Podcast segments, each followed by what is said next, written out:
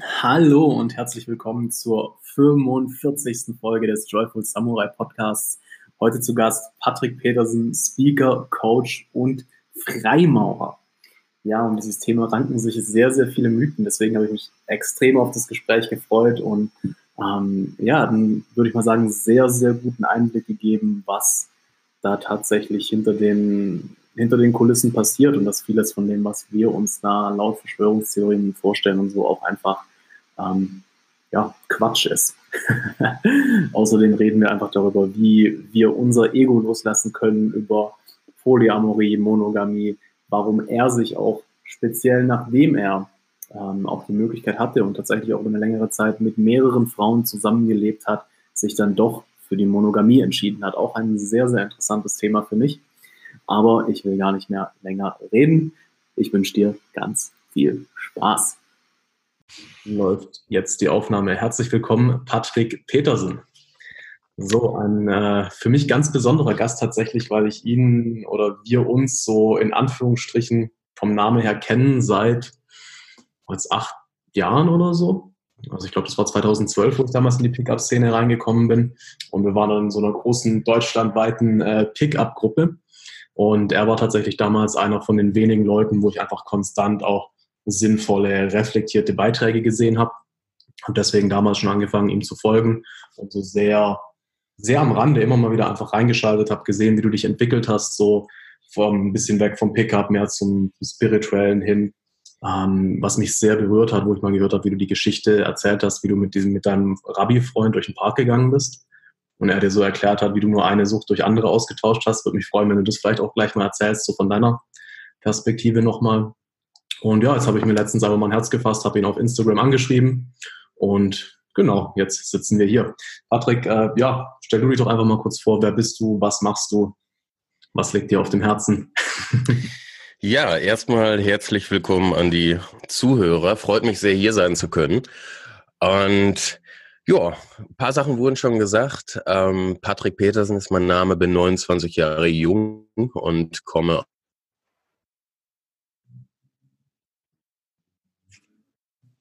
So, jetzt hat es doch glatt angehalten. Bielefeld um. Patrick, warte mal ganz kurz. Du an So, ich glaube, jetzt bist du wieder flüssig. Ah, okay. War das mein oder deins Internet? Weiß es ehrlich gesagt nicht. Aber das hat dann gezeigt, war äh, die Tonspur? Äh, nee, du bist einfach eingefroren gewesen. Ah, okay. Soll ich das Bild einfach ausmachen? Äh, ja, können wir eigentlich machen. Dann haben wir vielleicht eine flüssigere Tonspur. Genau. So, dann fang einfach nochmal kurz an und ich schneide das raus. Jawohl. Ja, schön, dass ich hier sein darf. Ich bin Patrick Petersen, 29 Jahre alt, komme aus Bad Oeynhausen zwischen Hannover und Bielefeld und würde mich als jemanden beschreiben, der schon immer irgendwie nach Erkenntnis gestrebt hat, nach Einsicht gestrebt hat. Ich hatte, ich würde sagen, ein, ein krampfhaftes Verlangen danach, verschiedene Zusammenhänge und, und Dinge zu verstehen.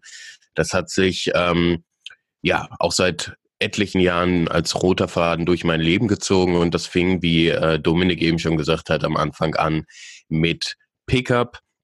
Da ging es um das Kennenlernen von äh, Frauen in dem Fall. Und es war eine sehr spannende Zeit und es hat einige Zeit gedauert bei mir, bis ich erkannt habe, dass ich gegebenenfalls äh, nach etwas suche, was ich in dem Rahmen nicht finden kann. Und dann, ja, habe ich mich ein bisschen mit diversen Themen über dem Tellerrand hinaus beschäftigt und bin so, ich würde sagen, immer tiefer in den Kaninchenbau. Und äh, über den Weg rede ich heute primär.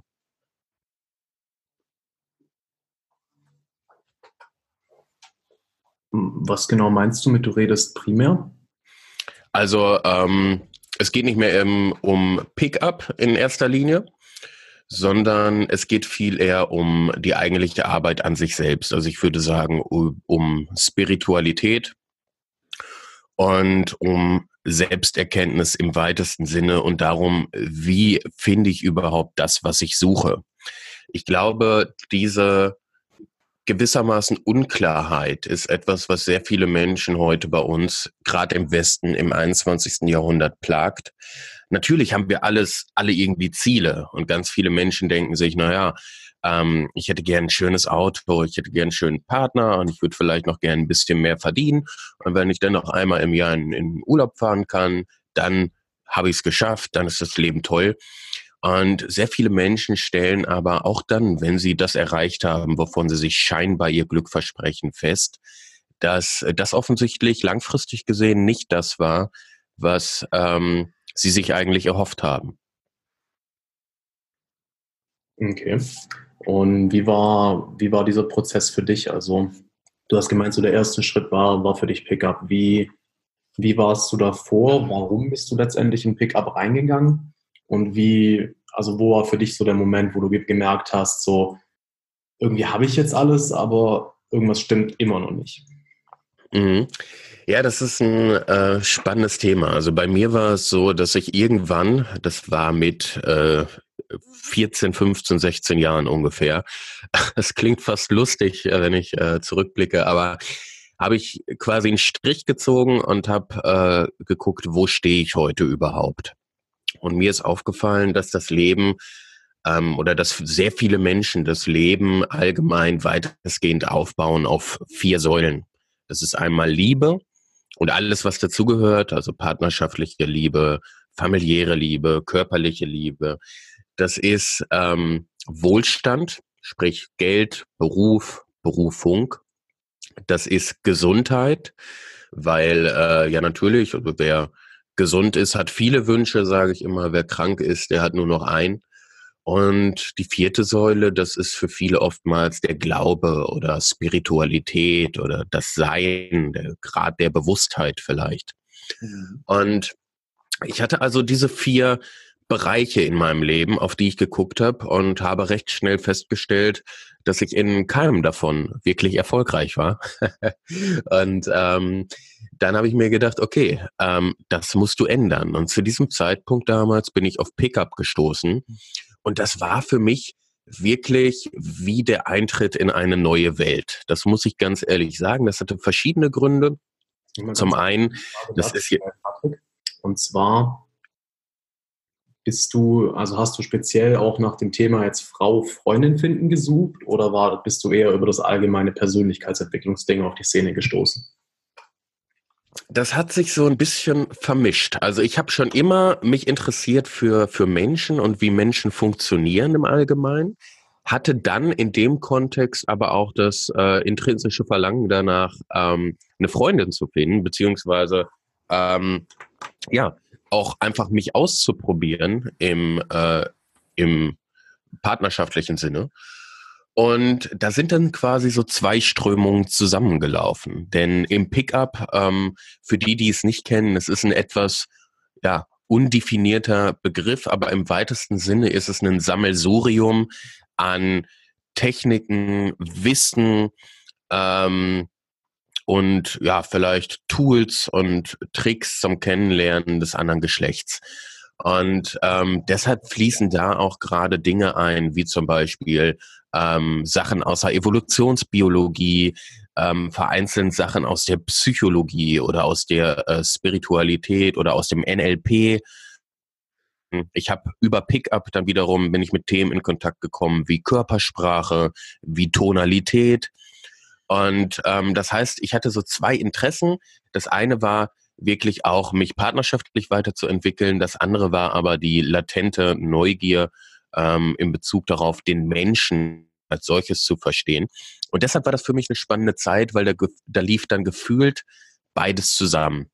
Und ja, dem bin ich dann auch einige Jahre sehr exzessiv nachgegangen. Also ich habe wahrscheinlich irgendwie äh, realistisch gesehen 3000 Frauen in Deutschland angesprochen und habe da auch sehr viel lernen dürfen. Es war rückblickend betrachtet eine der Sachen, die mich wahrscheinlich am meisten geprägt hat.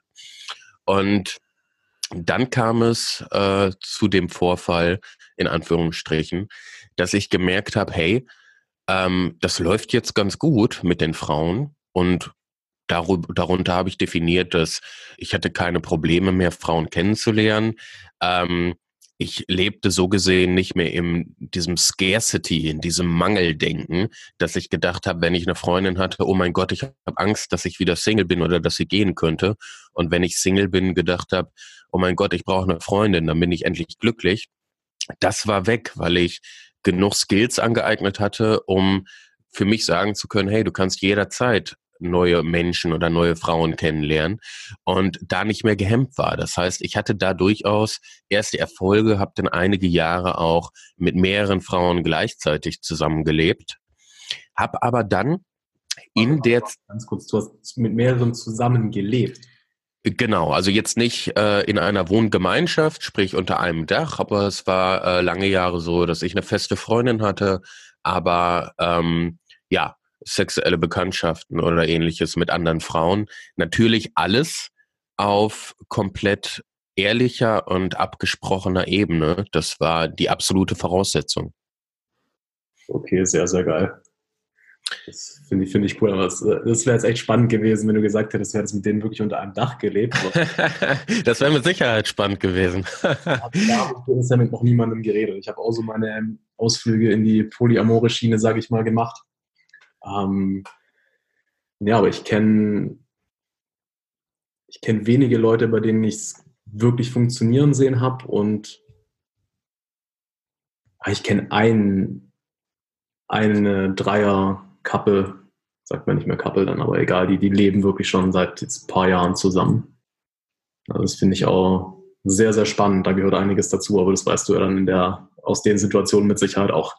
ja, es gibt, ähm, also generell will ich sagen, mal zwei Strömungen. Einmal die konservative, monogame und dann oftmals äh, die, ich sag mal, postmoderne Strömung mit Polyamorie, Polygamie und äh, offenen Beziehungen und so weiter. Und beides hat ganz grundsätzlich betrachtet, äh, meiner Meinung nach, ihre Daseinsberechtigung. Es gab früher immer die Aussage, äh, Monogamie äh, ist nichts für den Menschen und der Mensch sei nicht für Monogamie gemacht, sondern nur der Pinguin zum Beispiel. Ähm, es hat beides ein Für und Wider, denn theoretisch mag das sein und evolutionsbiologisch mag das auch sein.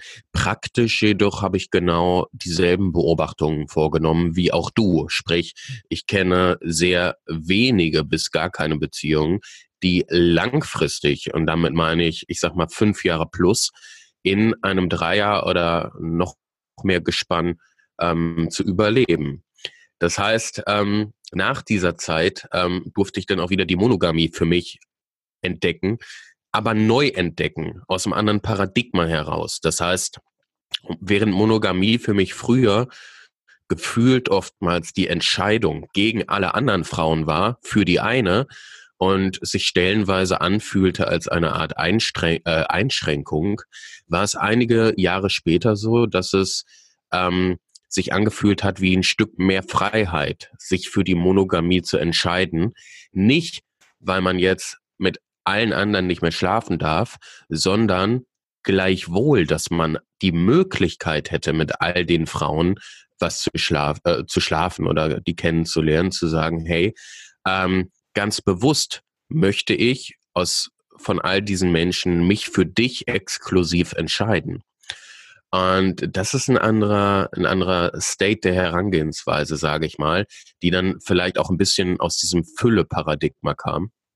Ähm, dadurch, dass man gemerkt hat, hey, das Ganze ist kein Hexenwerk.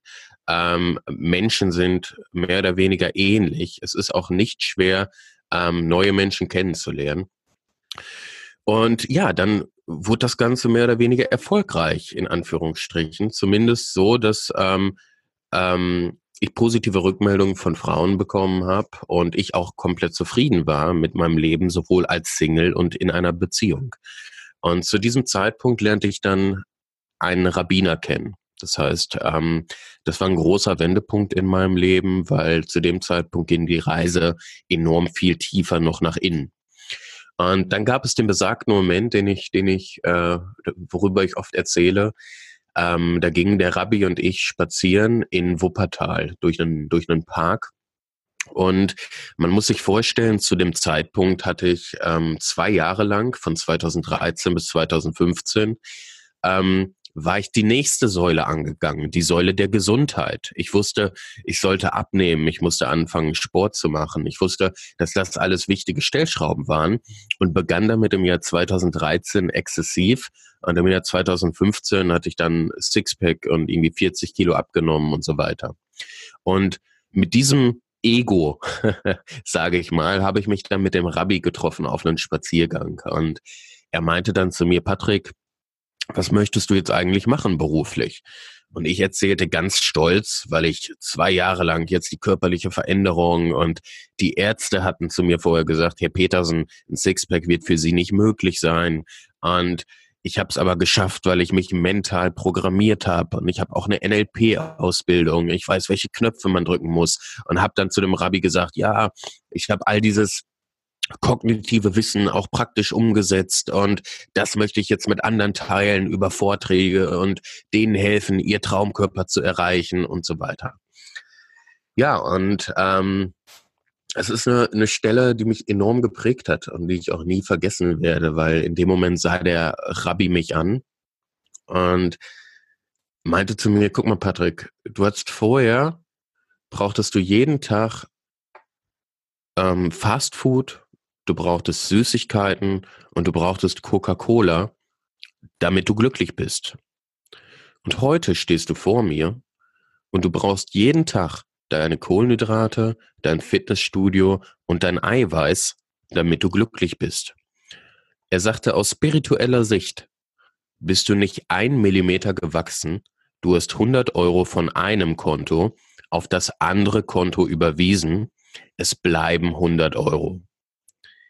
Ja, und dieser Satz hat mich getroffen, ich weiß das noch ganz genau, als wenn es gestern wäre, wie so ein, wie so ein Dolch. Also ähm, das hat nochmal sehr viel, sehr viel verändert. Hm. Aber auch krass, dass du, ich meine, auch nicht jeder ist bereit, dann so eine Message, ähm, gerade auch wenn sie so sticht, auch anzunehmen. Also Definitiv, ja, das ist das Problem. Also ich glaube, die Entwicklung der meisten Menschen wird dadurch gebremst, dass sie ähm, nicht bereit sind, von ihrem aktuellen Paradigma loszulassen. Nicht dadurch, dass sie irgendwie äh, nicht fähig sind, neue Sachen dazuzulernen. Das ist ein unglaublicher Schritt. Das heißt, im Pickup, in der Persönlichkeitsentwicklung, in der Psychologie, in allen Bereichen geht es in der Regel da darum, etwas hinzuzufügen, damit man besser wird, in Anführungsstrichen. In der Spiritualität ist es das Gegenteil. Da müssen wir loslassen, um zu wachsen. Hm. Definitiv. Wobei es, muss ich ehrlich sagen, in meiner Erfahrung, ähm, ja, auch Zwischenstufen bedarf. Also für mich war viel für meinen spirituellen Weg, war auch einfach eine gewisse Disziplin im, im Praktizieren reinzubringen. Ja. Mhm um einfach von diesem, ich meine, es gibt ja, kennst wahrscheinlich auch dieses Modell von drei Bewusstseinszuständen. Einmal ist der Fokus auf dem Haben, einmal ist der Fokus auf dem Machen und einmal ist der Fokus auf dem Sein. Ja. Ja.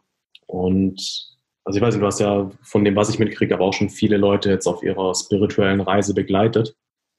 Und was ich halt, also das eine ist, wie sage ich das jetzt? Ich finde es spannend zu sehen, so dass es auf der einen Seite die Leute gibt, die im weltlichen Paradigma festhängen und nicht bereit sind, da loszulassen. Und auf der anderen Seite gibt es ja aber auch, ähm, nennt sich das spirituelle Ego, ganz viele, die, die da sehr, sehr feststecken. Durchaus. Ja, quasi so versuchen, einfach so gewisse ähm, Schritte zu überspringen, wenn du weißt, was ich meine. So Durchaus. Wie würdest du jetzt sagen, also wenn du sagst, in der Spiritualität geht es ums Loslassen, wenn jetzt jemand das nicht so richtig versteht, so worum, worum geht es, warum sollte ich loslassen, was sollte ich loslassen? Also, ähm, vollkommen richtig, was du sagst, ein mega guter und wichtiger Punkt. Das heißt, ähm, während in der Psychologie versucht wird, ein gesundes Ego zu integrieren, versucht man sich in der Spiritualität von diesem zu trennen. Man könnte auch sagen, in der Psychologie wird versucht, dass der Traum nicht zu einem Albtraum wird, in der Spiritualität wird versucht, aus diesem Traum zu erwachen. Das heißt, wir haben zwei grundkonträre äh, Disziplinen, wenn es um die Entwicklung des Bewusstseins im weitesten Sinne geht. Und da lohnt es sich natürlich genauer hinzugucken. Denn ähm, wenn wir kein, ich sag mal, gesundes in Anführungsstrichen Ego haben, sagen wir mal jetzt nach, nach, nach Sigmund Freud, dann kann es zu Problemen kommen, wenn wir uns zu sehr mit Spiritualität beschäftigen. Das kann zu äh, kognitiver Dissonanz führen und zu verschiedenen anderen Sachen. Ähm, Im Idealfall beschäftigt man sich mit dem Weg aus einem gefestigt, aus einer gefestigten Situation heraus. Das ist erstmal das Beste. So, und dann, ähm, wenn ich sage, ein gesundes Ego integrieren. Mit Ego es gibt ganz viele verschiedene Definitionen davon. Für die einen ist es der Selbstwert, für die anderen ist es die regulierende Instanz zwischen Über-Ich und Es und für die Spirituellen ist es oft das falsche Selbst, das Ego. Ähm, während wir mit einem mit einem falschen Ich, mit einer krassen Identifikation mit dem Ego in der Gesellschaft zwar gut klarkommen können, und interagieren können, heißt das nicht, dass wir dadurch auch zur Fülle kommen oder zur Zufriedenheit kommen oder zum wahren Glück. Denn dieses Ego führt dazu, dass wir uns mit gewissen Aspekten in uns selbst identifizieren. Und zwar ausschließlich mit diesen. Das heißt, das Ego ist das, was wir glauben zu sein.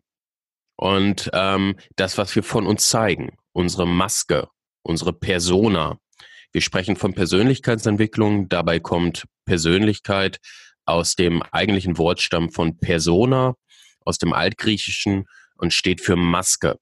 Das heißt, ähm, komplett, um einmal rauszuzoomen, wir werden geboren, werden dann roundabout 20 Jahre ähm, sozial konditioniert über die Kind, über äh, die Erziehung, über die Schule, über die Werbung, über die Medien und so weiter und bekommen dann quasi eine Identifikation mit dem falschen Selbst anerzogen, mit dem Ego.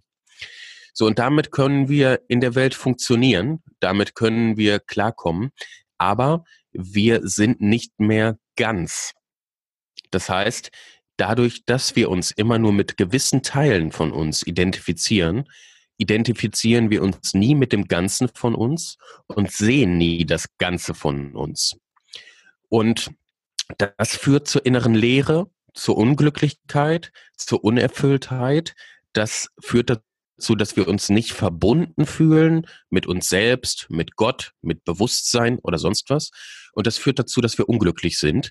Und deshalb ist der nächste Step in der Spiritualität, dass wir nicht nur die Anteile von uns wahrnehmen, ähm, die wir sehen wollen, sondern auch die Anteile in uns wahrnehmen, die faktisch da sind, ohne dass wir sie sehen wollen. Carl Gustav Jung nennt das den Schatten. Und wenn wir daran arbeiten, dann haben wir die Möglichkeit, vollständig zu werden. Carl Gustav Jung meint in dem Zusammenhang, willst du gut sein oder ganz? Und das ist so ein bisschen, würde ich sagen, die Trennung zwischen den beiden Sachen und wieso der Verlauf sein könnte. Okay. Und wenn jetzt jemand sagt, okay, macht voll Sinn, ähm, aber was, was, was sind denn meine Schattenanteile? Wie, wie finde ich die? Woran erkenne ich die? Und was, was kann ich dann machen? Das ist natürlich äh, genau die richtige Folgefrage. das ist ähm, jeder, der, äh, äh, ich sag mal, wach zuhört, wird sich natürlich in dem Moment als nächstes die Frage stellen, ja, aber wie erkenne ich meinen Schatten denn? Und das ist gleichzeitig unglaublich einfach und unglaublich schwer. Das heißt, man kann sich das in etwa so vorstellen, ähm, wenn jemand in Berlin den richtigen Weg finden will, er hat aber eine Straßenkarte von Hamburg. Und jetzt sucht der und sucht der und natürlich ähm, wird er nicht erfolgreich werden.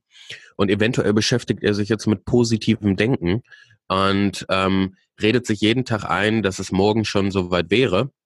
Aber auch das wird ihm nicht helfen. Er kann sich auch jeden Tag jetzt mit Motivation beschäftigen und mit Disziplin und nie aufgeben. Aber trotzdem wird er in Berlin mit der Straßenkarte von Hamburg nicht den richtigen Weg finden. Wenn jetzt irgendjemand, zum Beispiel ich, nach 20 Jahren Suche auf den zukommen würden und sagen würden, ach hey, du, ich sehe gerade, äh, das ist die falsche Karte, dann würde in dem Moment die wenigsten Menschen sagen, ach, ja tatsächlich, ja, danke dir. Das passiert nicht, denn die Menschen haben schon so viel Energie in ihre eigene Landkarte gesteckt, dass sie nicht bereit sind, oftmals davon loszulassen, unabhängig davon, ob sie sich als falsch erwiesen hat oder nicht. Und das ist ein Problem. Das heißt, eine der Hauptmöglichkeiten, um diesen Weg antreten zu können, ist, so banal wie es klingt, Mut. Mut und Verantwortung. Verantwortung dahingehend, die Verantwortung für die eigenen Gefühle und Situationen zu übernehmen und den Mut für die dementsprechenden Ursachen davon, da auch hinzuschauen, anstatt das zu verdrängen oder wegzuschauen.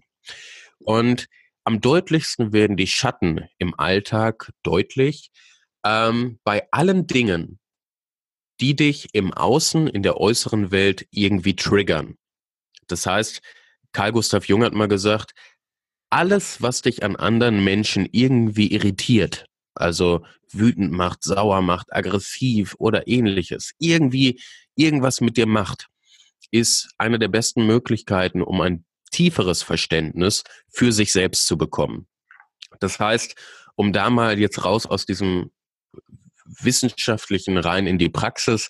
Ähm, ein, zwei Beispiele zu nennen. Ich war habe vor drei, vier Jahren festgestellt, dass ich immer irgendwie wütend wurde, so, so eine Art Wut in mir hochkam, wenn ich Videos gesehen habe bei YouTube oder bei Facebook von anderen Trainern.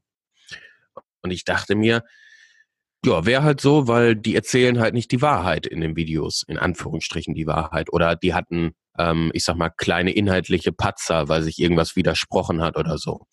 Dann war in meinem Kopf auf einmal, wie können die Videos machen? Die sind doch noch gar nicht weit genug, die leiten die Leute doch fehl und so weiter. Das war so in meinem Kopf. Und es hat so ungefähr ein Jahr gedauert, bis ich verstanden habe, Moment mal, wieso rege ich mich über andere Trainer auf, die Videos machen, aber ich reg mich nicht irgendwie über eine Bäckerei-Fachangestellte auf, wenn, wenn die ihre Arbeit falsch macht wo ist, warum? Ich meine, das sind Menschen, die geben sich Mühe, die arbeiten was aus, die stellen das online, die schneiden das hoch. Warum triggert mich das aber nicht, wenn irgendwer anders seine Arbeit falsch macht? Naja, und ähm, die Ursache von allen Sachen, die liegt immer bei uns. Und dann wurde mir nach einem halben Jahr oder nach einem Jahr klar, Patrick, du regst dich nicht über die auf, weil die Fehler machen.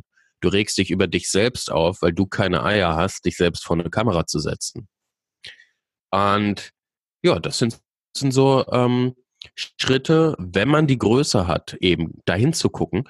Wie, genau, wie, wie man seine eigenen Schatten sehr schnell und sehr gut erkennen kann. Hm, ich würde da sehr gerne mal kurz mit der Lupe nochmal reingehen, weil für viele ähm, ist es ja dann so, okay, ich sitze vorm Rechner, ich sehe so ein Video und, und, und mich nervt es, weil was der sagt, das stimmt einfach nicht und es ist falsch oder tut die Leute fehlleiten oder was auch immer. So, das sind ja, wie so, warum stimmt es denn nicht, diese Gedanken? So, kannst, kannst du da vielleicht mal ein bisschen reinzoomen? Weil für viele, ich meine, es ist ja alles erstmal vom Ego alles wunderschön rationalisiert.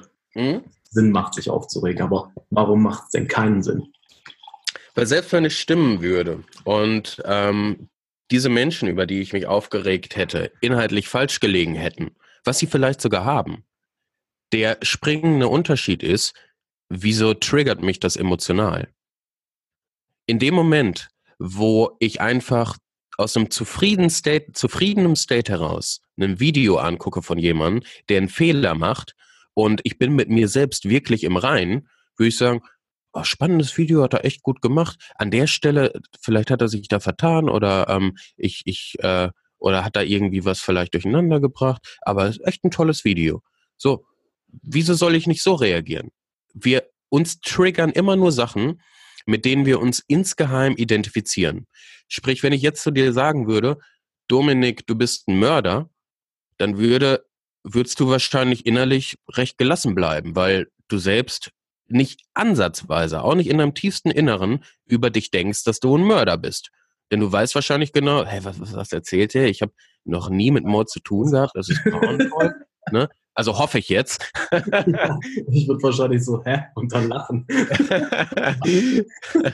ähm, so, das heißt, ähm, da, da, ist, da, da ist keine Identifikation mit dem Topic.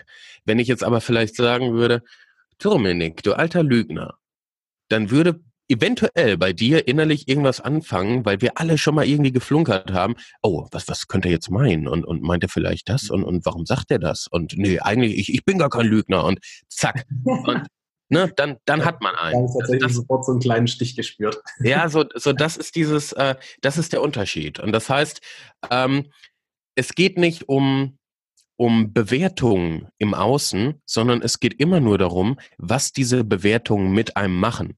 Auch heute kann ich natürlich Videos sehen von anderen Trainern und mit denen inhaltlich stellenweise nicht d'accord gehen. Aber heute stört das mich nicht mehr. Ne? Und das ist der springende Punkt.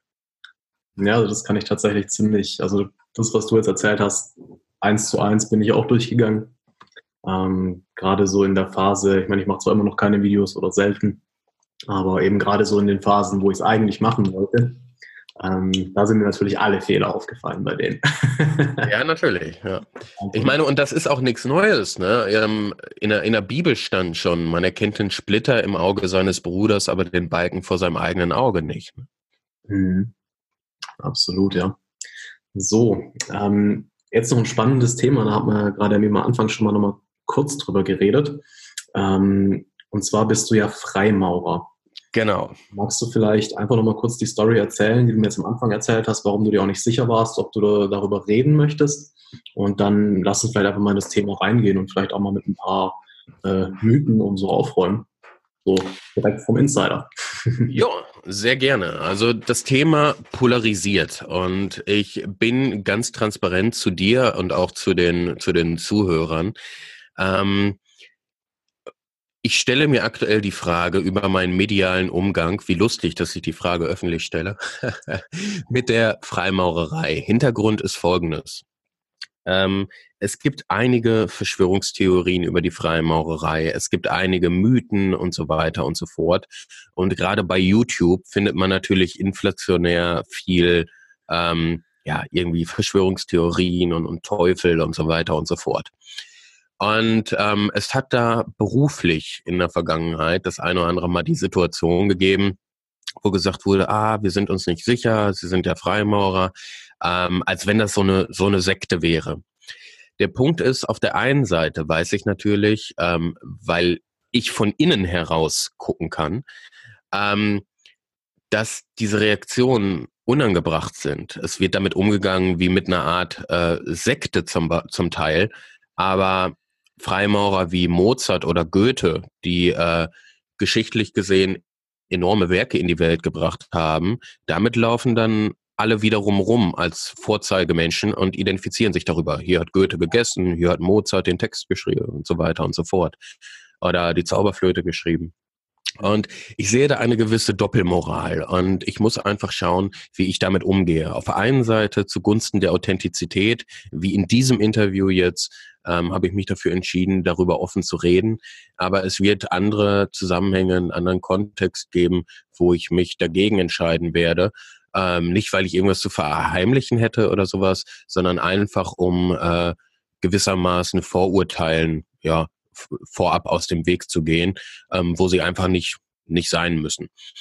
Ähm, die Freimaurerei selbst ist ein Verein von Männern weltweit, welches es, welchen es seit Jahrhunderten gibt.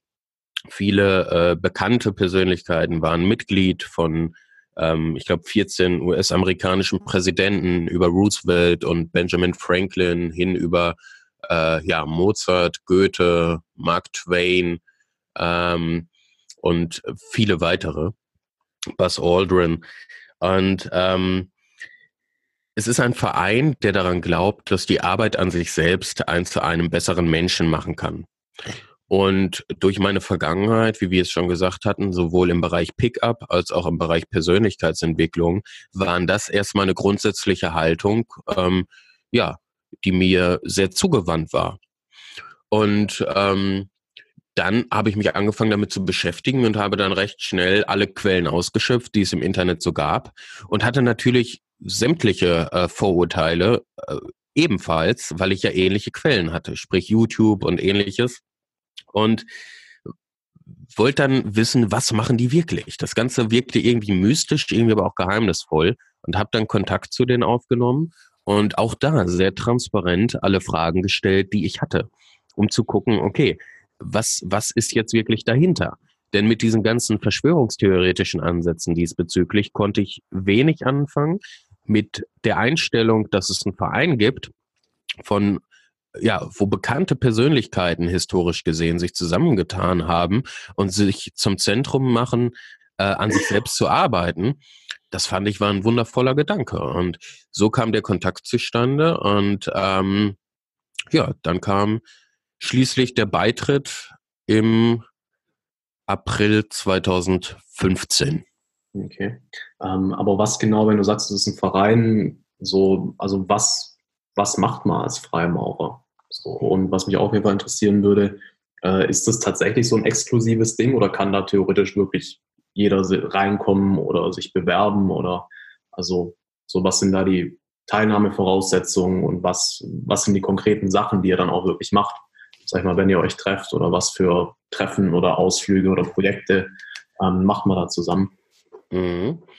Also zum einen, die Arbeit an sich selbst hat äh, mehrere Schauplätze, sage ich mal. Das eine ist einmal im Monat, wir treffen uns in etwa fünf, nee, viermal im Monat und einmal im Monat davon findet eine sogenannte Tempelarbeit statt.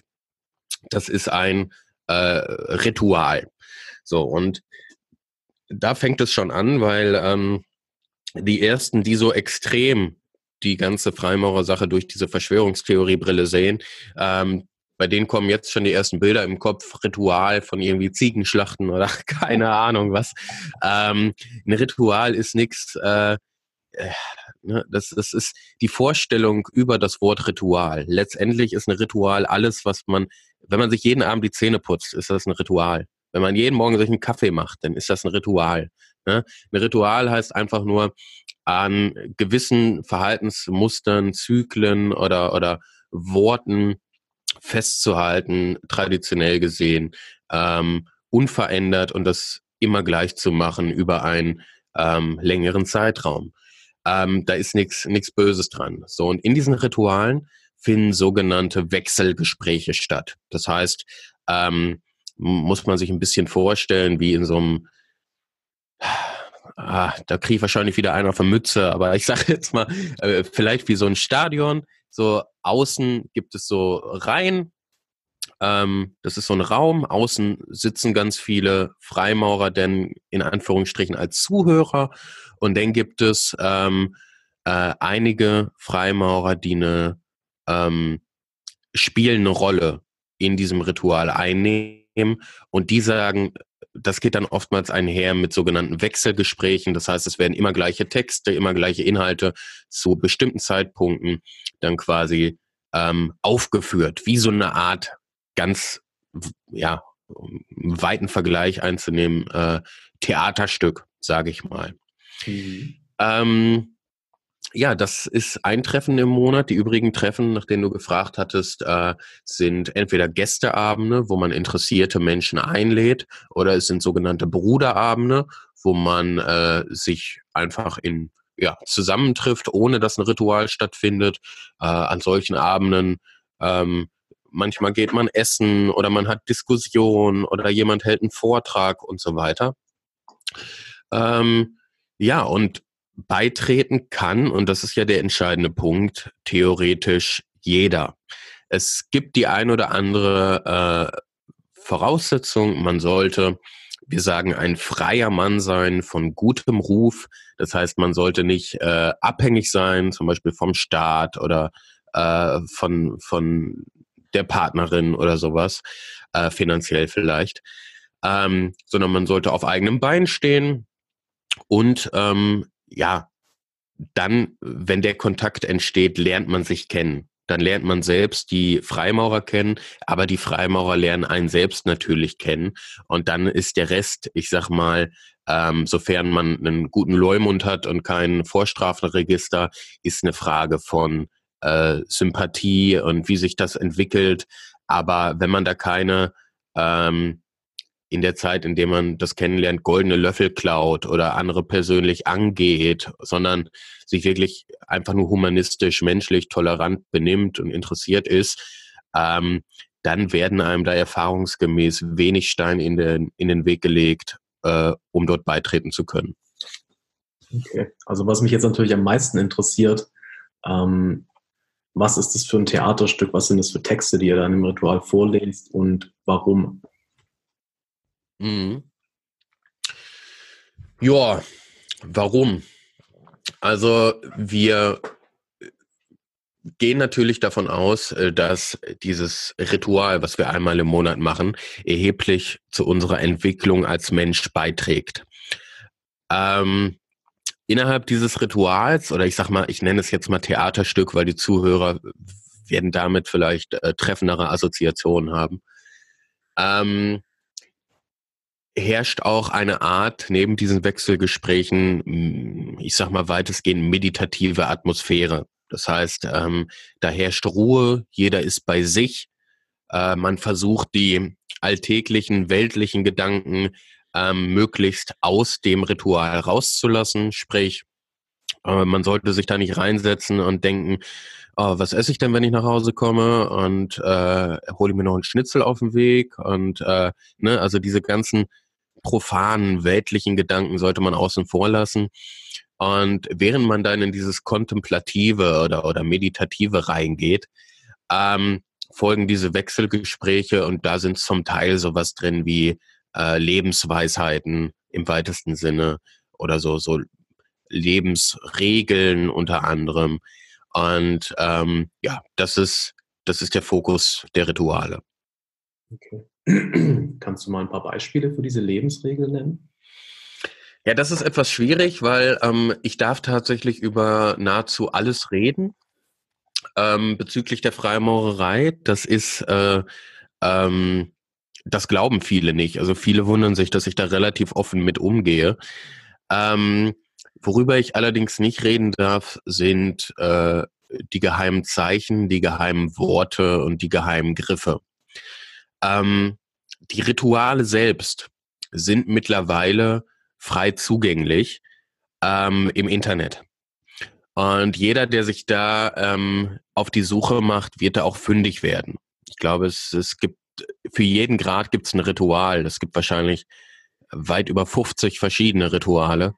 Und ähm, da findet man zu jedem Grad das Passende im Internet. Das heißt, äh, ich kann zwar diesen Wink geben, aber was da jetzt im Detail passiert, da würde ich ungern zur Stellung nehmen. Nicht, weil ich es nicht, äh, weil es was Geheimes ist oder sowas, sondern es hat einfach damit zu tun, weil ähm, ich denen das quasi versprochen habe. Und das ist so, als wenn, ähm, weiß ich nicht, angenommen, wir beide sind jetzt seit fünf Jahren befreundet und ähm, ich treffe mich mit einer Frau namens Lisa und sag dir im Vertrauen, oh du, ganz ehrlich, ich glaube, ich habe mich in Lisa verliebt. Und jetzt würdest du zufällig mit Lisa reden und ähm, äh, dann würdest du wahrscheinlich ihr das auch nicht sagen, weil wir befreundet sind. Das bleibt in Anführungsstrichen unter uns, auch wenn ich nie kommuniziert habe, erzähl das bloß nicht Lisa. Ähm, du würdest es einfach im Respekt gegenüber mir ähm, für dich behalten, ohne dass das ja an sich jetzt eine schlimme Sache wäre, äh, dass ich mich in Lisa verliebt hätte. Und ähnlich verhält es sich da. Das Problem ist, dass dadurch in dem Moment, wenn ich sage, hey, da würde ich ungern drüber reden, weil genau das natürlich wieder gefundenes Fressen ist für die Leute aus der Fraktion der Verschwörungstheorien, die dann aufschreien und sagen, aha, so ist es also. Da will er wieder nicht drüber reden. Wie bitte? Da werden also doch Ziegen geopfert. ja, ganz, ganz genau, richtig. ja. Oh, los. Sorry. Gesundheit. Dankeschön. Ähm, okay, du darfst also nicht über die Inhalte des Rituals reden. Zumindest nicht über alles. Ja, warum, warum hat sich das denn so entwickelt? Also warum sind diese Sachen überhaupt geheim? Oh, da gibt's verschiedene Theorien und um ehrlich zu sein, bin ich da historisch nicht bewandert genug, um äh, das beurteilen zu können. Es gibt da verschiedene Theorien. Die einen sagen zum Beispiel, dass die Freimaurerei, wie sie heute existiert, ähm, tatsächlich abgeleitet worden war aus den früheren ähm, Dombauhütten-Traditionen. Das heißt, früher gab es äh, bestimmte Menschen, Architekten, äh, Ingenieure, die äh, Wissen hatten, wie man so zum Beispiel Kathedral Kathedralen baut. Mhm. So, und die hatten dieses bestimmte geometrische äh, und architektonische Wissen. Und damals gab es ja noch nicht wirklich viel Bürokratie. Und diese Menschen, diese äh, Dombauhüttenmeister, sage ich mal, es waren natürlich sehr ähm, sehr wertvolle Menschen, weil die halt überhaupt das Wissen hatten, um so riesige Kathedralen aufzuziehen. Und damit diese Dombaumeister in verschiedensten Städten arbeiten konnten, ohne dass sie jetzt irgendwie ihnen einen Ausweis vorlegen mussten, hatten diese ähm, Meister seinerzeit ein Passwort. Mit diesem Passwort konnten die, egal in welcher Stadt die waren, sich selbst untereinander erkennen und wissen, ah, okay, das ist wirklich ein Meister, den kann ich anstellen für den Bau der Kathedrale und den muss ich so und so entlohnen. Die anderen, die Fachkräfte, die einfach am Bau mitgewirkt haben, die hatten diese Passwörter für die höheren Grade nicht. Das war ja auch wichtig, weil sonst hätte ja jeder, der irgendwie zweimal einen Hammer in der Hand gehabt hätte, sagen können, so, ich bin Meister, baue eine Kathedrale, ich bekomme jetzt so und so viele im Monat. So, mhm. das heißt, ähm, das war richtig und wichtig, dass man das früher so gemacht hat. Und Einige sagen, dass man das der Tradition halber so ähm, bewahrt hat, nur dass man heute natürlich nicht mehr operativ ähm, arbeitet, sprich wirklich einen Dom baut, sondern spekulativ arbeitet. Wir arbeiten heute als Freimaurer an uns selbst. Und dazu sehen wir ähm, uns selbst symbolisch als einen rauen Stein. Das heißt, wir streben an, ähm, nicht, nicht alle Freimaurer, aber manche Strömungen innerhalb der Freimaurerei. Ähm, man sagt, den Tempel der Humanität zu bauen. Das heißt, ähm, ich sag mal, eine, eine Welt zu erschaffen, in denen alle Menschen glücklich und friedlich zusammen miteinander leben können. Und dazu sehen wir selbst uns als Mensch oder die Menschen als Steine. Jetzt ist es so, dass wir uns ursprünglich als rauen Stein sehen. Und mit einem rauen Stein kann man ja keine Kathedrale bauen oder kein Tempel der Humanität. Und jetzt wird es symbolisch. Darum haben wir gewisse Werkzeuge, wie zum Beispiel den Spitzhammer. Mit dem Spitzhammer schlagen wir die Ecken der Unvollkommenheit an uns selbst ab. Wenn zum Beispiel jemand enorm arrogant ist, könnte das eine Ecke der Unvollkommenheit sein, die er mit dem Spitzhammer abschlagen sollte, um sich selbst zu einem passenderen Stück zu machen in diesem Tempel der Humanität. Denn natürlich, wenn jemand sehr arrogant ist, hat er wahrscheinlich starke Bewertungsmuster und wird wahrscheinlich hier und da soziale Defizite haben, also nicht besonders zuträglich sein für ein friedvolles gemeinsames Miteinander. Und ähm, Deshalb schlägt man zuerst die Ecken der Unvollkommenheit ab. Dann, um bauen zu können, muss man aber die verschiedenen Steine natürlich auch noch miteinander verbinden. Und der Mörtel wiederum des Tempelbaus ist symbolisch Menschenliebe, Toleranz und Brüderlichkeit. Das heißt, wenn ich an meinem Stein gearbeitet habe und die Ecken der Unvollkommenheit abgeschlagen habe und ein Stück passender werde ähm, für die Welt, dann muss ich natürlich auch gucken, ähm, wenn ich in mich geschaut habe, sprich der erste Grad, da geht es sehr viel um das Schau in dich. Im zweiten Grad, im Gesellengrad, geht es um das Schau um dich. Das heißt, da wird geguckt, wie sieht denn das gesellschaftlich aus? Wie sieht denn das sozial aus? Wie interagierst du denn als Stein mit den anderen Steinen? Funktioniert das? Gibt es Reibungspunkte und so weiter? Und ähm, dann arbeitet man weiter an sich selbst und im dritten Grad geht es denn darum, das Schau über dich. Ähm, manch einer wird sagen jetzt Verbindung zu Gott oder Transzendenz oder äh, sonst was. Da gibt's viele Namen für. Und das ist aber generell so die Funktion der Freimaurer heute, das Arbeiten an sich selbst, ähm, nur halt symbolisch äh, ja, an sich als rauen Stein und nicht mehr handwerklich an richtigen Stein. Mhm. Wenn, angenommen, du hättest jetzt keine Auflage von den Freimaurern, wären mhm. konkreten Inhalte der Rituale was, was du preisgeben würdest? Ja. Okay. Auf jeden Fall. Das ist auch zum Teil, ähm, ich weiß nicht, ob das Wahrheiten waren, die es zum Teil schon immer gab oder ob die aus der, aus der Freimaurerei heraus irgendwann vorgedrungen sind. Aber manche Inhalte davon findet man auch durchaus so oder äh, kennt man aus äh, deutschen Sprichwörtern oder sowas. Ne?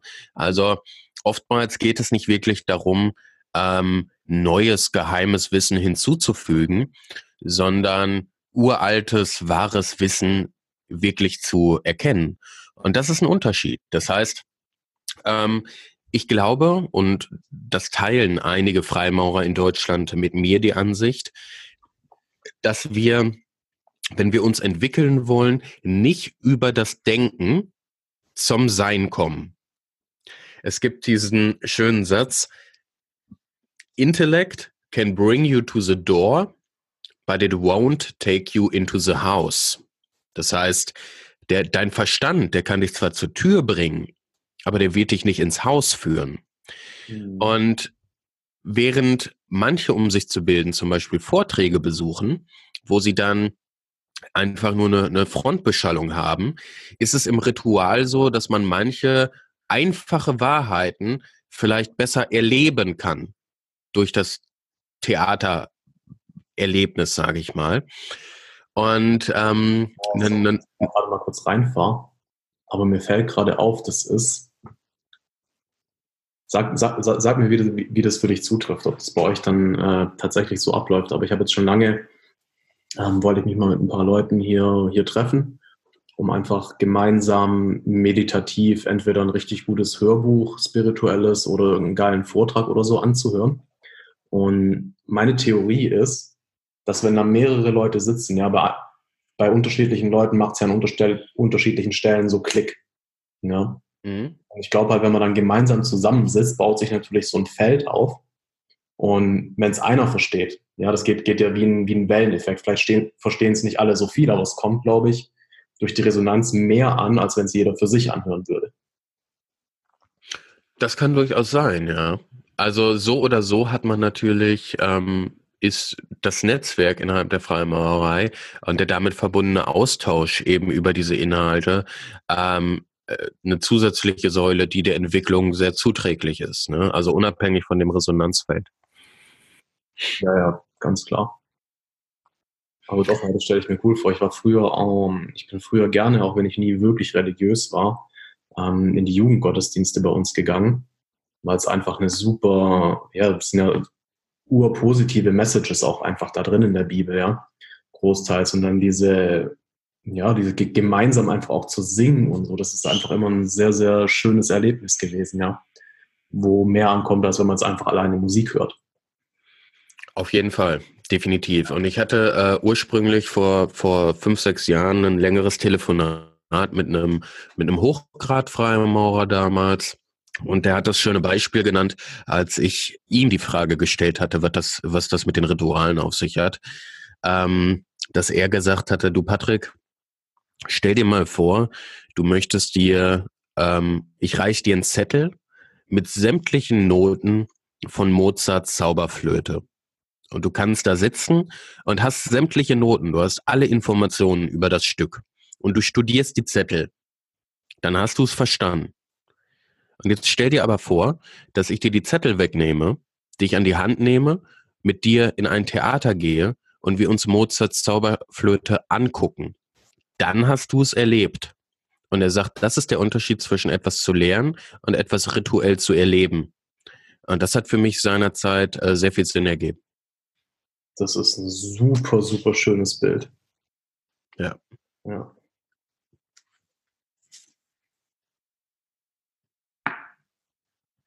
Hm. Okay, sehr, sehr spannend. Wie, das heißt, du hast gemeint, du sprichst hauptsächlich, lebst du jetzt aktuell, aktuell quasi einfach davon, dass du Vorträge machst, oder wie verdienst du dein Geld? In den letzten zwei Monaten hatte ich äh, 100% meines Fokus auf einem äh, riesigen Projekt in Deutschland im Bereich Spiritualität. Und ähm, ich arbeite da seit Jahren im Hintergrund dran. Diejenigen, die mich schon einige Jahre verfolgen, werden sehen, dass ich enormst zurückhaltend war in den letzten zehn Jahren mit Angeboten. Also ähm, die meisten werden nie ein wirkliches Coaching-Angebot oder ähnliches von mir gesehen haben. Und seit Ewigkeiten arbeite ich im Hintergrund an einem Projekt im Bereich Spiritualität, wo unter anderem auch psychologische Ansätze aus dem Westen mit traditionellen Weisheitslehren aus dem Osten ähm, zusammenlaufen.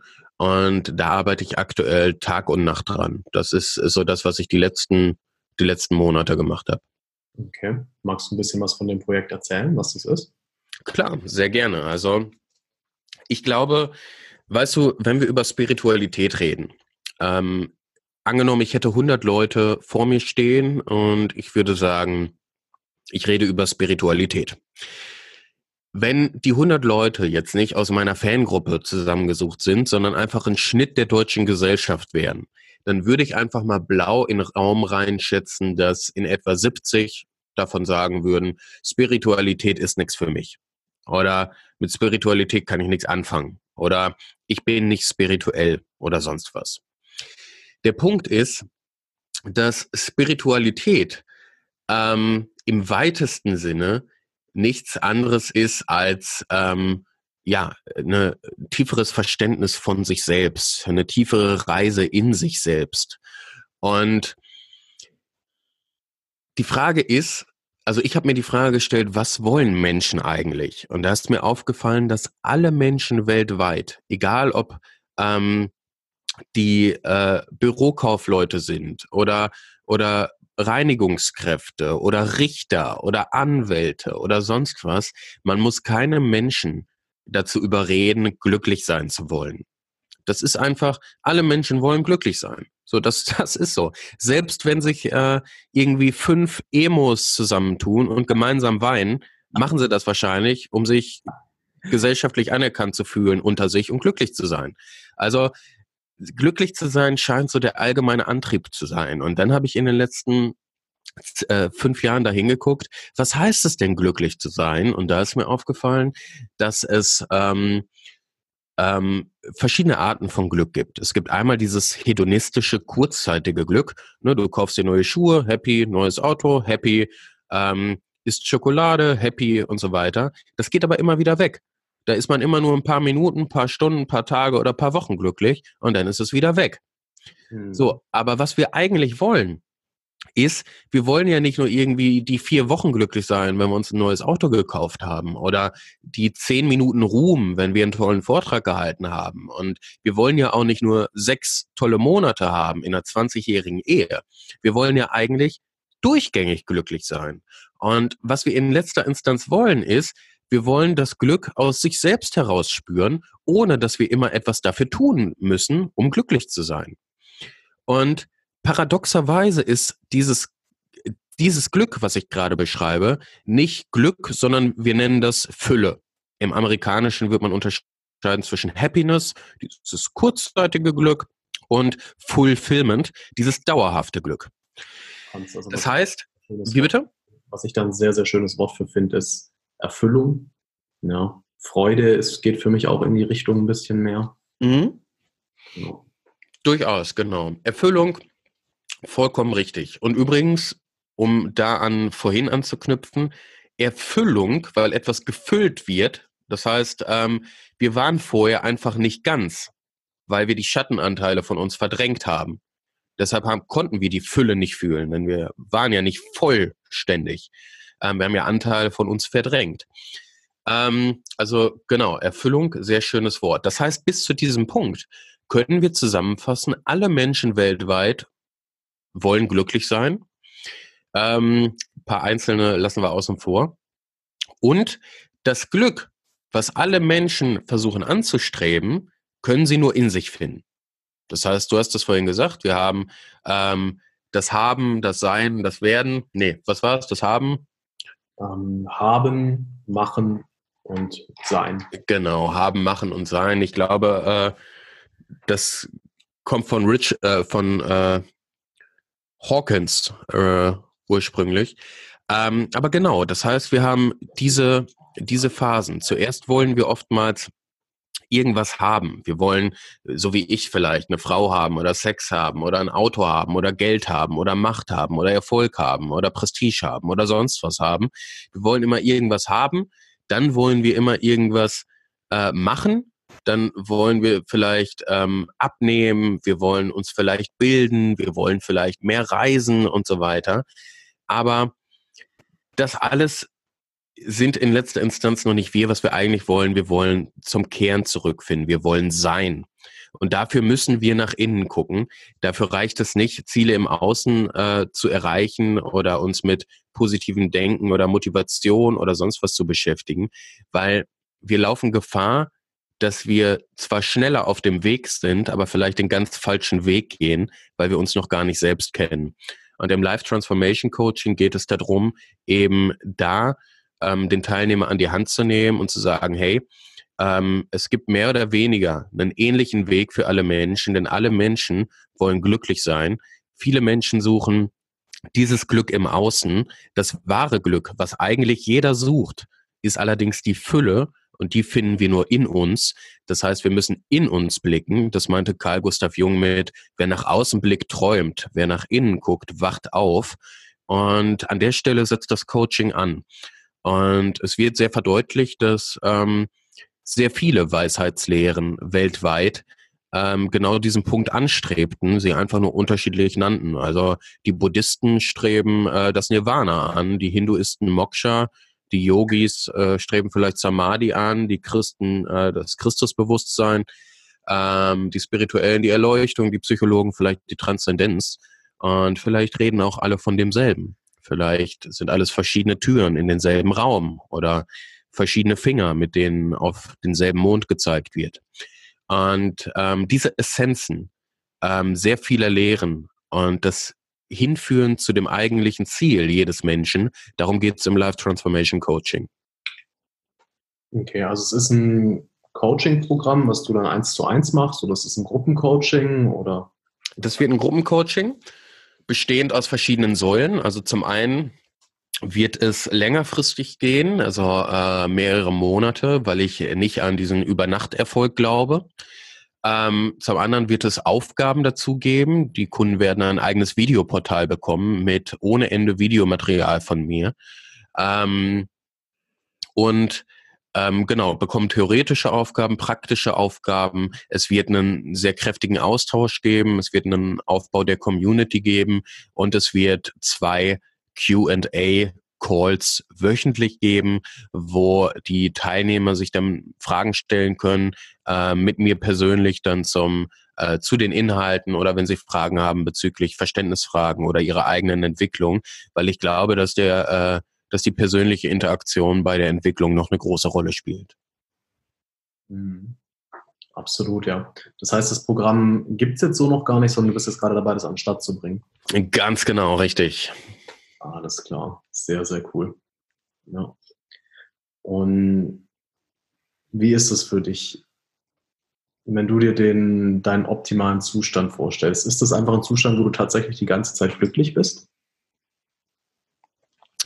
Ähm, ja und nein. Also wir müssen ein bisschen gucken. Das heißt, ähm, ich hatte mal eine längere Diskussion über Erleuchtung, wo mir jemand gesagt hat, Patrick, ähm, ganz ehrlich, stell dir mal vor, ähm, jemand wird sagen, gib mir 1000 Euro und ich mach mit dir, dass du den ganzen Tag nur noch glücklich bist. So, würdest du das wirklich wollen? Du hättest doch überhaupt gar keinen Kontrast mehr im Leben. Ähm, vollkommen richtig. Erleuchtung oder Unio Mystica oder Moksha oder Nirvana oder sonst was heißt für mich nicht, dass man durchgehend glücklich ist.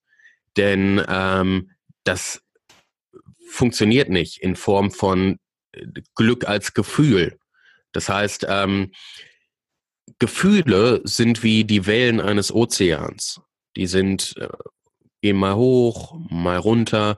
Ähm, der entscheidende Punkt und der entscheidende Mindhack, um durchgehend in Anführungsstrichen glücklich zu sein, ist eben nicht zu versuchen, sich nur an positiven Wellen, an positiven Gefühlen zu orientieren und die negativen nicht sehen zu wollen. Im Gegenteil, das Verlangen danach, das menschliche Streben danach, die glücklichen Momenten festhalten zu wollen und die unglücklichen Momente verdrängen zu wollen, ist überhaupt die Ursache erstmal für das eigentliche Leid. Das ist unglaublich key. Das ist mega wichtig zu verstehen. Das heißt, nicht die Gefühle machen uns unglücklich, unser Umgang mit den Gefühlen machen uns unglücklich. Nicht die Trauer macht uns unglücklich. Die Tatsache, dass wir die Trauer nicht erlauben, da sein zu dürfen, macht uns unglücklich. Gefühle tun immer nur weh, wenn wir sie nicht ausleben. Und ähm, das heißt, die eigentliche, das eigentliche Ziel des Ganzen ist nicht, dass man irgendwie einen ähm, sich so programmiert, dass man einen künstlichen Cocktail hat aus Dopamin, Serotonin und sonst was und die ganze Zeit wie äh, als wenn man irgendwie fünf, sechs Bier getrunken hat, auf so einem Dauerhigh ist, sondern das eigentliche Ziel ist, sich selbst so weit mit seinem Ego zu disassoziieren, sage ich mal, dass man merkt, hey, Gefühle sind neutral. Es gibt keine guten und schlechten Gefühle. Alles, was ist, darf da sein. Nur, man sollte sich nicht damit identifizieren. Und das führt dazu, dass es vollkommen cool ist, wenn da Freude ist oder wenn da Trauer ist, weil man ist nicht mehr das Gefühl, sondern man ist derjenige, der das Gefühl beobachtet. Wenn du aber derjenige bist, der deine Gefühle beobachten kann, wenn du derjenige bist, der deine Gedanken beobachten kann, wer bist dann du? Und das ist der, das ist der entscheidende Punkt. Und wer bist du, wenn du den beobachtest, der das alles beobachtet? genau, richtig. Ähm, ja, sehr, sehr spannend. Ich finde es richtig cool, ähm, die Ansätze und so von dir. Du hast am Anfang mal kurz äh, darüber gesprochen, dass Spiritualität so ein bisschen, ich ähm, paraphrasiere hier, so auch was damit zu tun hat, das Ego loszuwerden. So, ist, ist das in deinem Coaching so, dass du das Ego, dein Ego loswerden willst und das Ego der, der Klienten und so? Oder wie, wie genau gehst du damit um?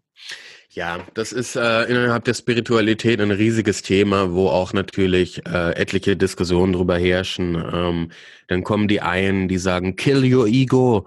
Die anderen sagen dann, nein, nein, das Ego ist wichtig, du darfst es nicht töten. Und dann kommen andere, die sagen, haha, du kannst es gar nicht töten. Wie soll man das töten können? Und dann kommen wieder andere, die sagen, nein, du musst das Ego transzendieren und nicht töten. Und ähm, ich glaube, da wird stark äh, da wird stark aneinander vorbeigesprochen aufgrund verschiedener ähm, Definitionen der Begrifflichkeiten. Ähm, ich versuche das Ego nicht zu töten.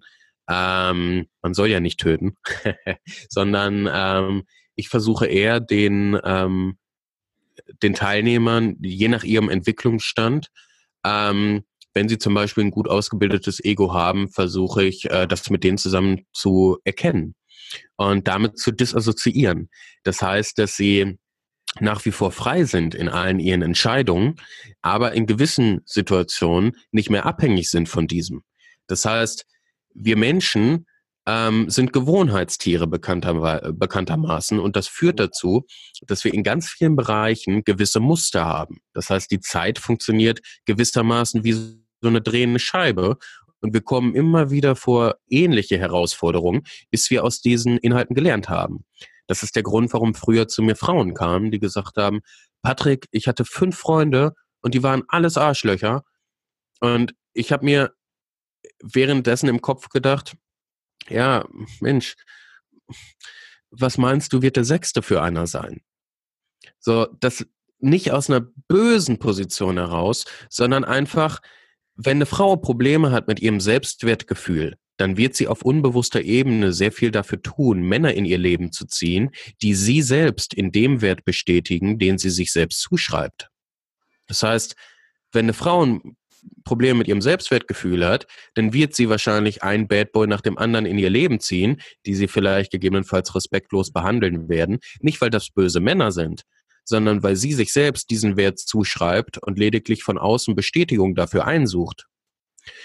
Und so entstehen Muster. Dann hat man fünf ich war mit fünf Frauen zusammen, alles waren Schlampen oder ich hatte, alle Männer sind Arschlöcher. So, das ist denn die Folge davon. Oder man hat einen neuen Wohnort, aber dieselben Probleme mit den Nachbarn. Man hat eine neue Arbeitsstelle, aber dieselben Probleme mit dem Chef wie bei der alten Arbeitsstelle. Das sind Muster, die sich immer wiederholen. Und aus diesen Mustern, diese gilt es zu erkennen und sich dann proaktiv für neue Wege zu entscheiden. Aber um diese Muster in dem Leben und alles, was Negativität in Anführungsstrichen erzeugt, zu erkennen, äh, muss ich mich erstmal ein Stück weit von meinem Ego disassoziieren. Absolut, ja, absolut. Ähm, ich spreche das Thema nur immer gerne dazu an, weil mir, also mir persönlich ist es halt ein sehr großes Anliegen, weil ich das halt bei ganz, ganz vielen Menschen sehe, dass äh, gerade kurz vor diesem Schritt stehen, das zu verstehen. Ähm, das Ego, dreh und wenn's, wie du willst, ist halt ein Teil von uns. Und auch wenn das irgendwann in Anführungsstrichen weniger werden wird. Also für mich eine der größten Transformationen hin zum Glück, zur Erfüllung in meinem Leben war, wirklich Freundschaft mit meinem Ego zu schließen.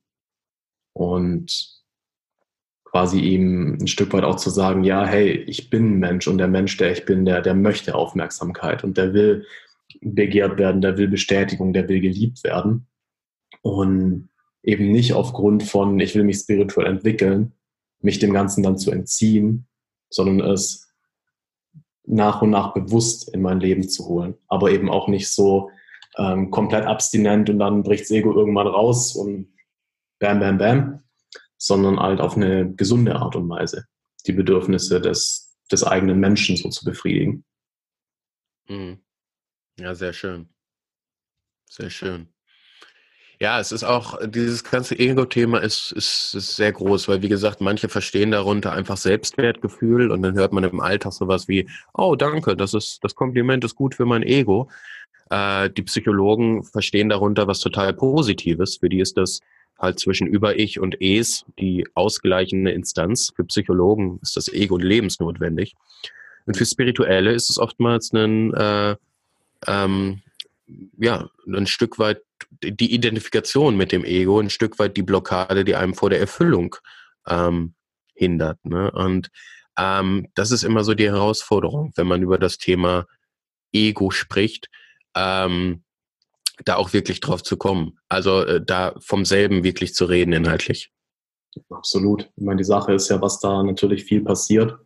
Ähm, ist, wir als Kinder wachsen auf und unser Ego ähm, ja, entwickelt sich halt und stärkt sich und dann merken wir, okay, mit dem Ego stimmt was nicht, dann hauen wir drauf. Ja, und das Ego haut dann wieder auf uns drauf. Das ist halt eine super, super schlechte Beziehung einfach auch, die die, die meisten Menschen dazu, dazu haben. Und es ist natürlich kein leichter Schritt, mit so einem jahrzehntelangen, in Anführungsstrichen, Feind Frieden zu schließen. Ja, das ist, das erfordert viel, wie du vorher auch gesagt hast, Mut einfach. Mhm. Da hinzugucken und zu sagen, ja, fuck, das ist ein Teil von mir. Ja, auf jeden Fall. Definitiv.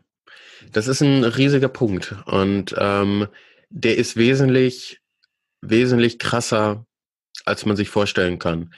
Ähm, Gerade auch deshalb, weil in der Außen, in, den, in der Außenwelt nehmen wir Angst bei anderen manchmal nicht als Angst wahr. Also ich kenne Menschen, die irgendwie äh, Hooligan-mäßig unterwegs sind und äh, sich nach irgendwelchen Fußballspielen mit anderen Fußballfans in einem Wald treffen und sich gegenseitig irgendwie auf die Schnauze hauen. So.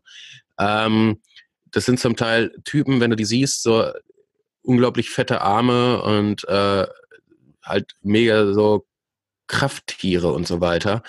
Ähm, das sind so Typen, wenn die vor dir stehen, möchtest du halt kein falsches Wort sagen der Punkt ist, ähm, mittlerweile, wenn ich so einen Typen vor mir habe, dann sehe ich da keine Stärke, sondern ich sehe da Angst und Schwäche. Denn derjenige, der ähm, bei Herausforderungen im Leben dazu neigt, direkt auf den anderen loszugehen, ist nicht wirklich sonderlich weiterentwickelt als derjenige, der dazu neigt, jeder Konfrontation aus dem Wege zu gehen. Es sind zwei verschiedene Umgangswege, aber ähm, mehr oder weniger eine ähnliche Ursache. Wenn ich irgendwo in der Diskothek den aggressiven Typen sehe, der irgendwem einen auf die Nase hauen will, und ich sehe den, den Schwachen, der vor jeder äh, Auseinandersetzung davonrennt, dann sehe ich dieselbe Person. So, ich, ich sehe da kein, kein, der Unterschied ist nur graduell. Es ist ein anderer Grad. Aber ähm, ja, die, die eigentliche Essenz bleibt äh, Angriff oder Flucht, ne?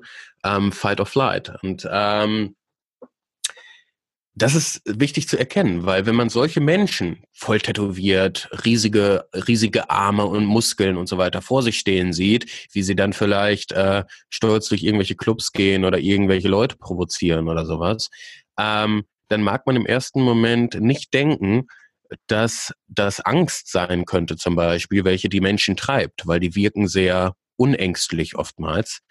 Aber aus spiritueller Sicht ist das oftmals so.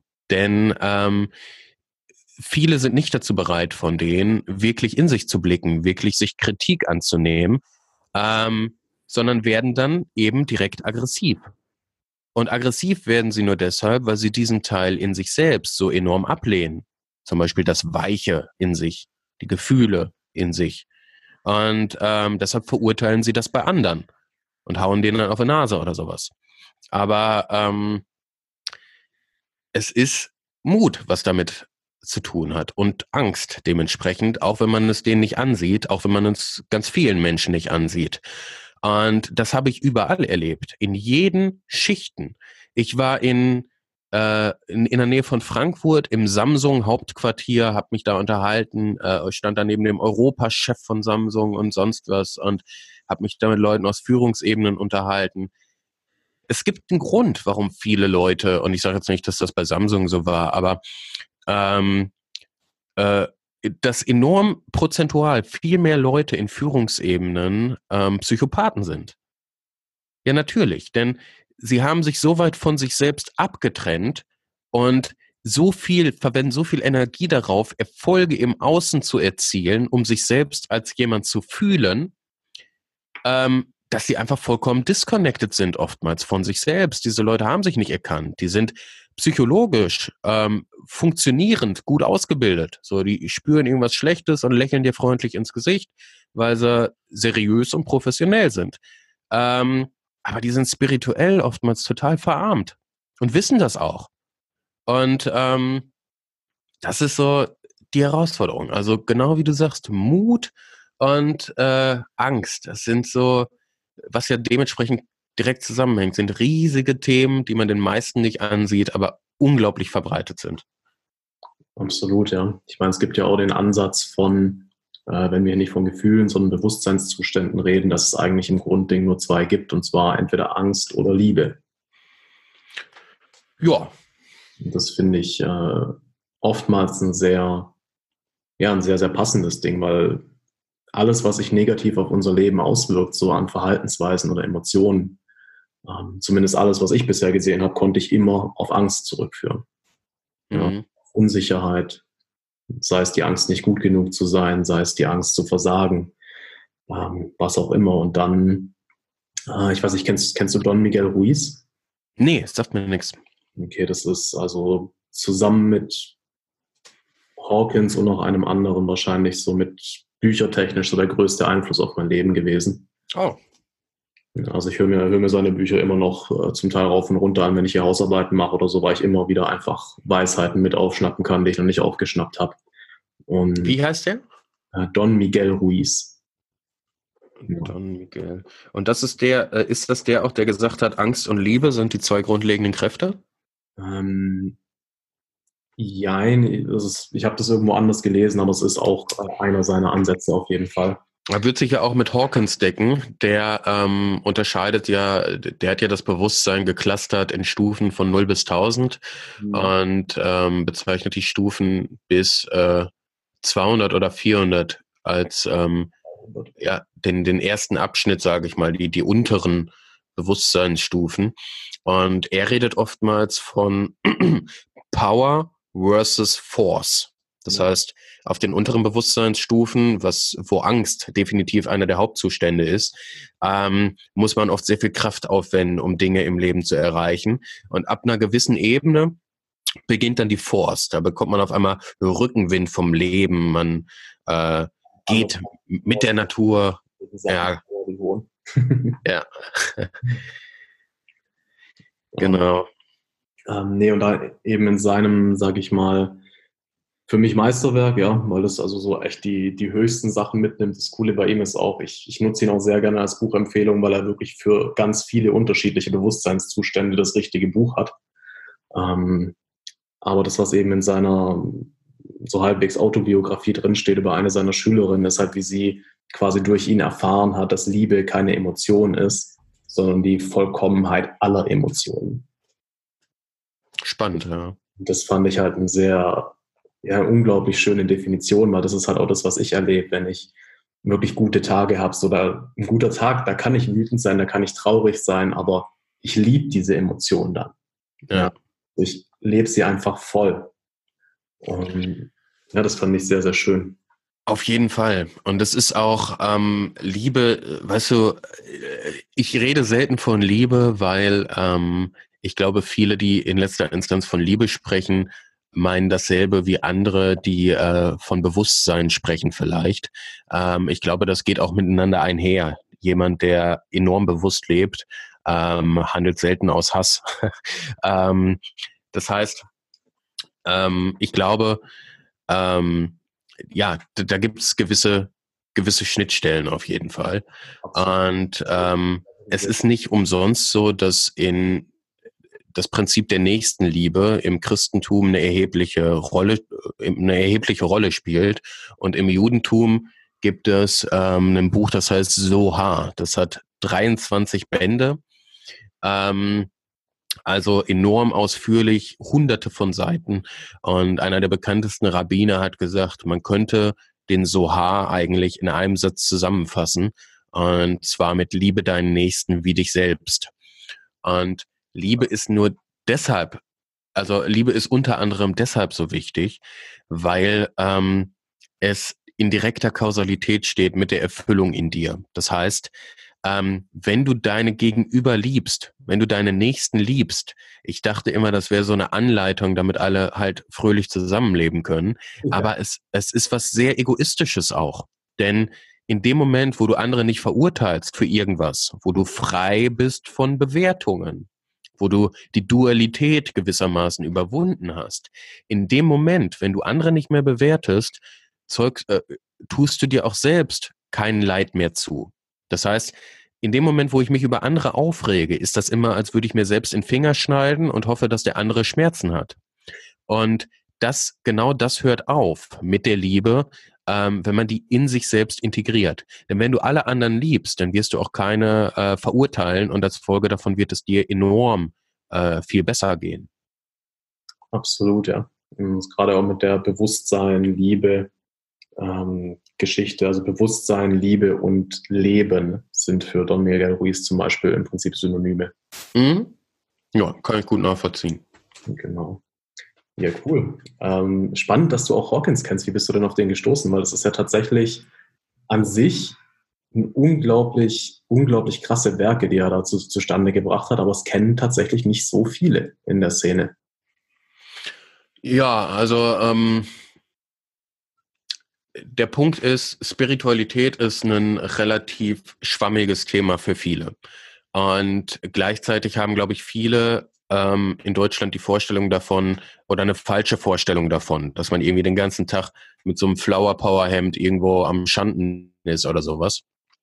Und ähm, deshalb habe ich nach Möglichkeiten gesucht, das Bewusstsein ein Stück weit irgendwie zu messen, dass ich überhaupt eine Art Landkarte habe für das Bewusstsein. Denn äh, beim Abnehmen ist es einfach. Stell dich auf eine Waage und du siehst da die digital aufbereiteten Zahlen und du weißt, was du geschafft hast. In der Spiritualität ist das Ganze enorm viel schwammiger. Und wenn ich Leute wirklich auf ihrem Weg begleiten will, dann macht es deshalb meiner Meinung nach Sinn, dass ich äh, mich an der Landkarte orientiere von jemandem, der das gewissermaßen geklustert hat. Und dazu bediene ich mich unter anderem Hawkins. Ähm, aber genauso äh, äh, schaue ich da auf ähm, Spiral Dynamics zum Beispiel. Ich schaue auf äh, Richard Barrett und Robert Keegan und Ken Wilber. Ähm, das heißt, ich versuche da schon äh, zum Teil wissenschaftliche Schnittstellen mit einzubeziehen, weil das auch der Fortschritt ist, den wir jetzt im 21. Jahrhundert haben und was die Weisheitslehren vor Jahrtausenden noch nicht hatten. Mhm. Okay, sehr cool. Ähm, wie, also wie stehst du so zu so Spiritualitätsthemen wie Geistführer, äh, vierte, fünfte Dimension, solche Geschichten? Uh, gute Frage. Ähm, für mich ist Spiritual, also ganz persönlich gesprochen, für mich ist Spiritualität etwas enorm Praktisches. Ich habe die praktischen Auswirkungen selber eins zu eins gespürt, ähm, nicht nur als zwischenzeitliches Hoch, sondern wirklich als Erkenntnisstufen, ähm, konnte enormst viel mitnehmen für mein Leben durch Spiritualität.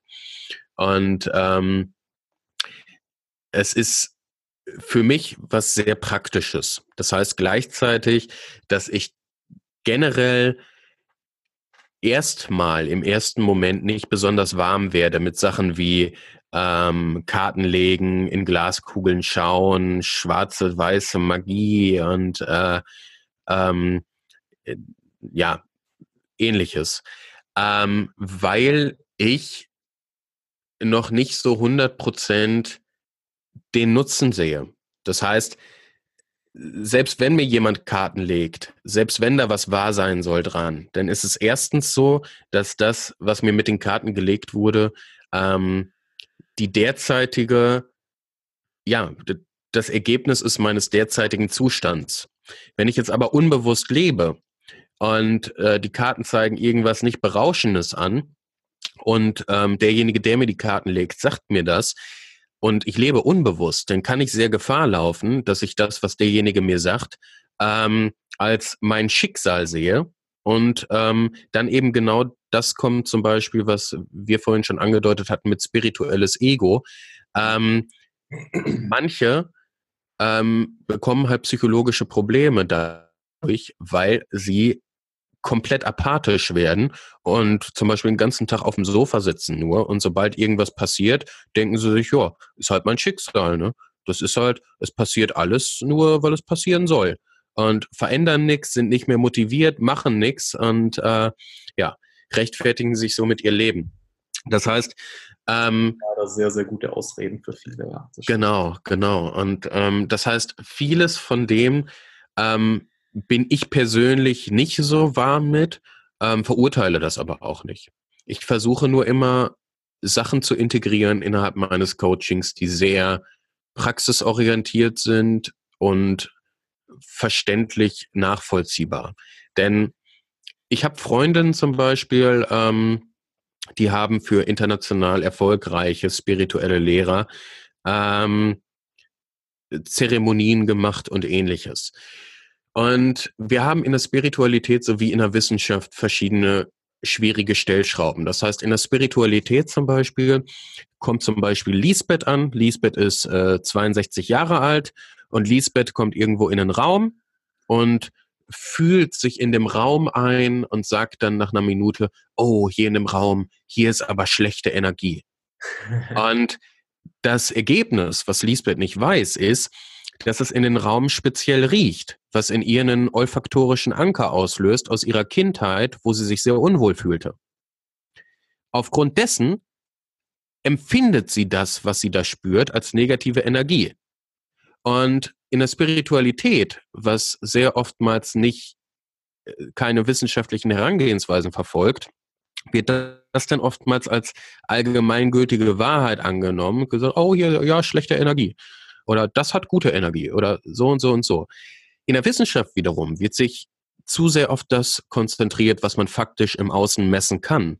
Und alles, was sich rund um das Bewusstsein dreht, ist halt äh, dann eine schwierige Disziplin. Das heißt, ähm, ich denke, es macht Sinn, sich da äh, ja beiden Themen zu bedienen, wenn man äh, letztlich zu den Essenzen vordringen will. Absolut, absolut. Also ich habe einfach für mich festgestellt, es ist ähm, für viele ein unglaublich mächtiges Tool sein kann, das Ganze nicht nur auf den physischen Körper zu beschränken, sondern auch auf den Energiefluss quasi.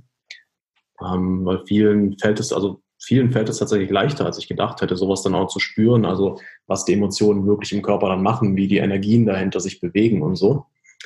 Ähm, aber bezüglich der Gefahr, die du darin siehst, das ist ähm, tatsächlich auch der Grund, warum ich mich die meiste Zeit meines Lebens äh, davon ferngehalten habe. Und ja, tatsächlich hat eben eins von den äh, Herr Don Miguel Ruiz Büchern da tatsächlich das, das The Fifth Agreement, das fünfte Versprechen, ähm, weil da geht es in dem ganzen Buch im Prinzip nur darum, lernen zuzuhören, aber glaub nicht, was gesagt wird. Und das Ganze trifft aber halt auch auf dich zu, auf deine Gedanken, auf dein Ego. Und das finde ich halt ein, also mit diesem, mit diesem Tool bewaffnet, sage ich jetzt mal. Ähm, seitdem kann ich mich auch leichter in solchen spirituellen Kreisen bewegen, ja, und kann mich auch leichter dran trauen, ähm, solche Aussagen oder solche Schlüsse für mich zu ziehen, während ich es aber gleichzeitig halt auch immer hinterfrage. Ja, und immer die Möglichkeit offen lasse, dass es anders sein kann, ja, dass es, dass ein Teil davon oder alles eine Interpretation sein kann. Ja, mega gut. Ja, so, so sollte es auch sein. Ne? Man sollte nicht alles glauben, was man denkt. ja. Oh je, das war schlimm. Ja. Das wäre wirklich schlimm. Ja, sehr cool. Ähm, es war ein mega cooles Gespräch, Patrick. Ja, hat mich auch sehr gefreut, wirklich. Möchtest du noch irgendwas jetzt so den, den Zuhörern mitgeben, irgendwas, was dir noch wichtig ist, so irgendein Keypunkt, den du, wo du möchtest, dass das die Welt versteht? Ja, auf jeden Fall. Und zwar ich hoffe, ich konnte für den einen oder anderen Zuhörer verdeutlichen, dass Spiritualität etwas ist, was ähm, von dem wir uns alle nicht gänzlich frei machen können. Das heißt, ich höre manchmal Leute sagen, der ist sehr spirituell oder der ist sehr spirituell. Fakt ist, es gibt diesen schönen Satz, ähm, wir sind keine Menschen, die eine spirituelle Erfahrung machen, sondern wir sind spirituelle Wesen, die eine menschliche Erfahrung machen. Wir sind alle ähm, faktisch Bewusstsein. Und ähm, somit ergo sind wir alle spirituell. Die Frage ist nur, ob wir das erkennen. Und einige erkennen, werden das erkennen, wahrscheinlich von deinen Zuhörern prozentual ungleich mehr als von der Gesellschaft im Schnitt, weil da wahrscheinlich eine gewisse Affinität herrscht zur persönlichen Entwicklung. Und das ist wichtig, denn die Gesetze herrschen über uns, die funktionieren faktisch, das Gesetz der Resonanz, das Gesetz der Polarität, wenn wir uns die Hermetik angucken zum Beispiel, die wirken, ob wir sie kennen oder ob wir sie nicht kennen. Wenn ich mein Leben lang alles verdränge, weil ich nicht bereit bin, kurzzeitig in den Schmerz zu gucken, dann wird mich dieser Schatten langfristig einholen. Spiritualität ist für mich also deshalb keine Frage des ähm, ja, kein, kein Hobby oder ähnliches, mit dem man sich mal kognitiv beschäftigt, sondern es ist ein Geschenk, ein Weg, den man gehen kann. Und wenn man offen und mutig genug ist, die Erkenntnisse daraus zu ziehen, dann wird einem das wesentliches Leid in seinem Leben ersparen und einige große langfristige Keulen ersparen, die einem vielleicht von hinten getroffen hätten, weil man vorher nicht bereit war, in seine Schatten zu blicken und in die Sachen, die man eigentlich nicht sehen wollte. Das heißt, Spiritualität ist für mich gesundheitlich gesehen präventiv für alle Menschen das Beste und wenn nicht sogar einzige Mittel, was wir machen können, um langfristig erfüllter zu sein, freier zu sein und glücklicher zu sein. Und wenn wir beide irgendwen damit erreichen konnten, gewissermaßen aufwecken, weil er sagt, Mensch, das macht Sinn, und sich damit beschäftigt, ich glaube, dann haben wir schon ganz viel geschafft. Das war, glaube ich, eines der besten Schlussworte, die ich hier bisher hatte. das freut mich sehr zu hören. Alles klar, ja. Dann dir vielen, vielen Dank, Patrick, für deine Zeit. Dir, lieber Zuhörer, liebe Zuhörerin, ähm, schön, dass du bis zum Ende durchgehalten hast. Ich hoffe, du konntest was mitnehmen. Und äh, ja, wie immer, ich freue mich sehr über eine Bewertung. Ich freue mich auch über Feedback oder auch wenn du mir sonstige Sachen schreiben möchtest oder jemand kennst, äh, den du hier gerne mal mit dabei hättest melde dich gerne Joyful Samurai auf Instagram oder Facebook. Und ansonsten wünsche ich dir wie immer noch eine wundervolle Zeit. Ciao, ciao. Ciao.